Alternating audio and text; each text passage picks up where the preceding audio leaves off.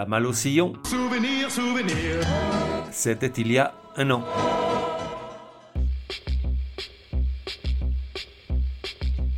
La voix des sillons, numéro 32. Genre, rock sale. Époque, depuis 2013. De 1 à 10, probabilité que tu connaisses, 1. De 1 à 10, probabilité que tu me remercies pour cet égarement, 2. De 1 à 10, probabilité que je m'égare quand même lors de futurs épisodes, 10. Oui, bah c'est comme ça. Artiste, The Fat White Family. Le rock est anglais, c'est indéniable. Et puis, laissons-leur cette paternité, les motifs de fierté de ces irréductibles insulaires empêcheurs de tourner en rond ne sont pas légion. Les Anglais ont une particularité, ils naissent non pas avec un cordon ombilical, mais avec un câble relié par une prise jack à un ampli. Et leur premier cri résonne comme un soir de concert à Wembley. Le rock est dans leur gène. Oui, je sais ce que tu vas dire, Chuck Berry, Little Richard, Elvis et les autres n'étaient pas précisément anglais. Certes, mais ça c'est du rock and roll, alors que là on parle du rock et de ses pères putatifs, les Who, les Stones, les Kings, les Trogs, les Yardbirds, les Animals, les Faiseurs. Partant de là, tous les mouvements et convulsions au sein du rock anglais sont à observer à la loupe, puisqu'ils préfigurent une tendance de fond qui va influencer ce genre de façon durable.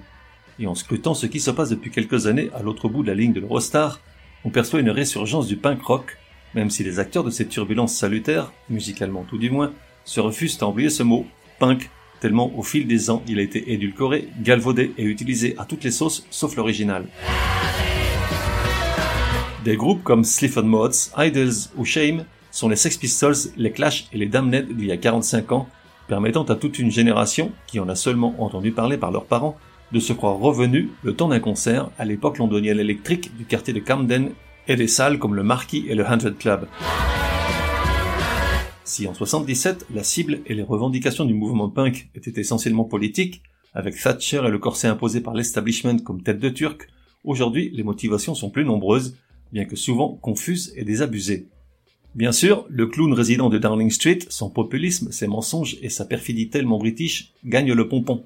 Mais pas seulement, sont également dans la mire la gentrification de Londres, qui en fait une ville inabordable pour la majorité, et la sensation d'être repoussé au loin, là où ne gâche plus la photo, ce qui débouche sur une scène punk rock très énervée.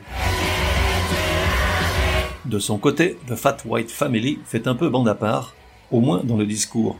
Les affreux sales et méchants, comme on les connaît, assument que le match face aux nantis et aux privilégiés est déjà perdu, et que de toute façon les dés étaient pipés dès le départ. Alors, ils laissent le venin acide et caustique aux trois autres groupes déjà cités, pour se vautrer dans la fange des travers et des déviances des hommes, quels qu'ils soient.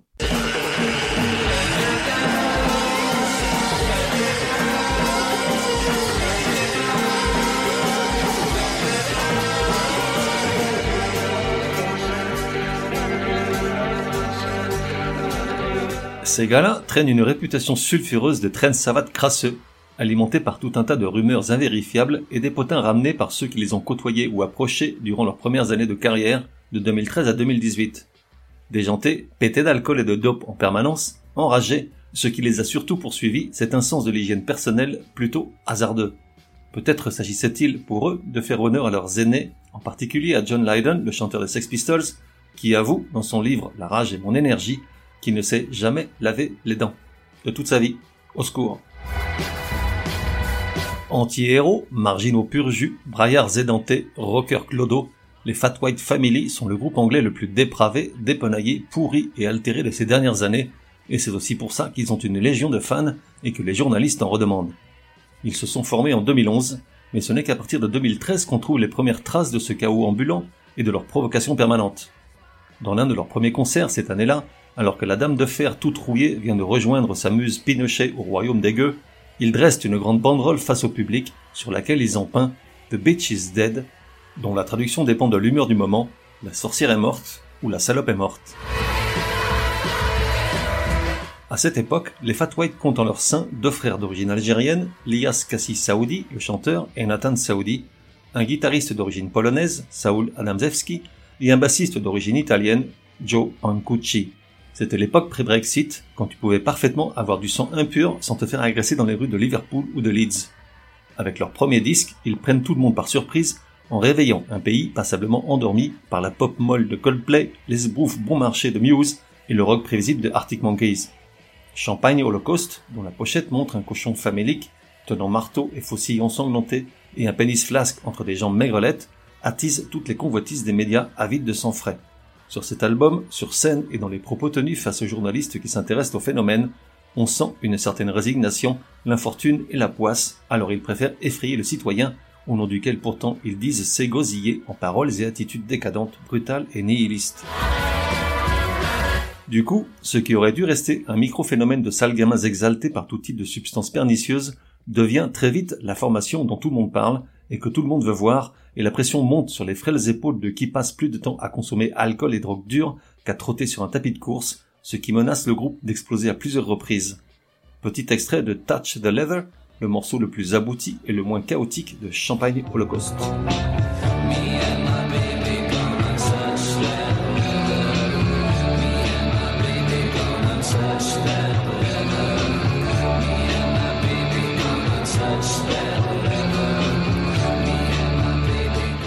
En 2014, ils sont pressentis pour faire la première partie d'une tournée de Franz Ferdinand, mais ça tourne vite vinaigre tant il est impossible de les canaliser et de les contrôler un minimum pour assurer le show au quotidien. Pourtant, contre toute attente, le groupe tient le coup, même au prix d'un certain turnover dans la formation. En 2016, ils sortent un deuxième opus, Songs for Our Mothers. En gros, on prend les mêmes et on recommence, même si le son est plus psychédélique et mélodique que le premier. L'album est lancé avec le single The Whitest Boy on the Beach.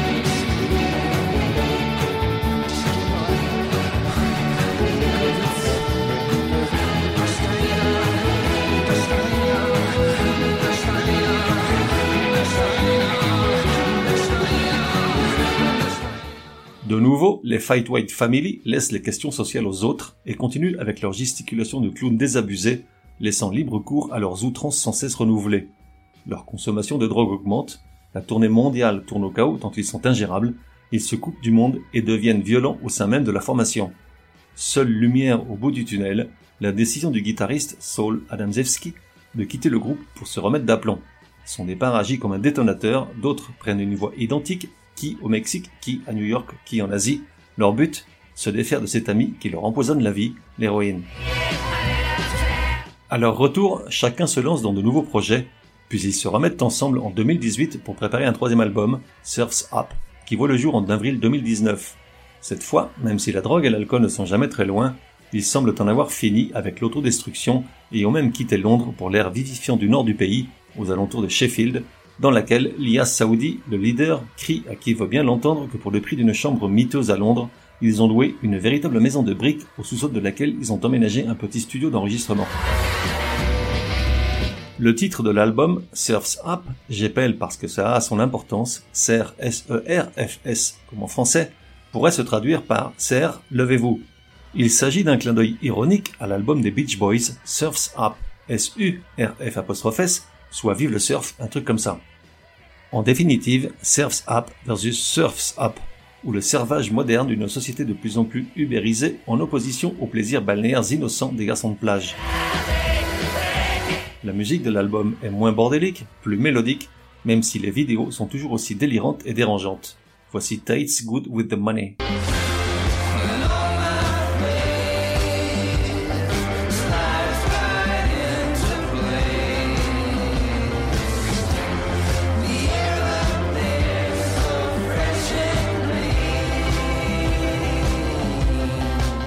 Et voilà, tu peux te dépincer le nez et respirer, l'épisode touche à sa fin. Je te laisse avec Fit, ma préférée du groupe, tirée du troisième album, dans une version live donnée au festival de Glastonbury en 2019. Heureux public qui les a vus solides et propres sur eux, alors que moi, qui suis allé les voir par chez moi à peu près à cette époque, je n'ai pas tenu le coup. Ce soir-là, la performance était en dessous de tout, inaudible et chaotique. J'ai tenu 30 minutes. Dommage, parce que Fit est de ces chansons que j'adore, qui monte, qui monte, qui monte sans jamais vraiment exploser. Canon. On se retrouve dans un prochain numéro de La Voix des Sillons. En attendant, café et à la messe.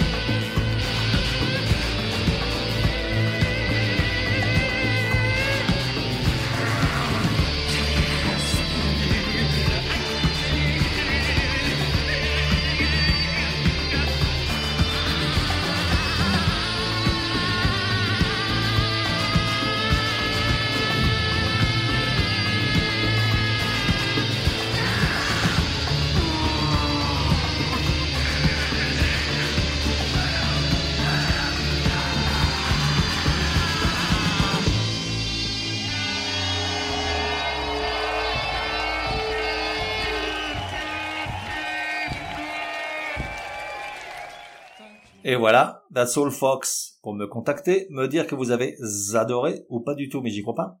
Ou encore suggérer un artiste pour un prochain épisode, écrire à contact at lavoidessillon.com.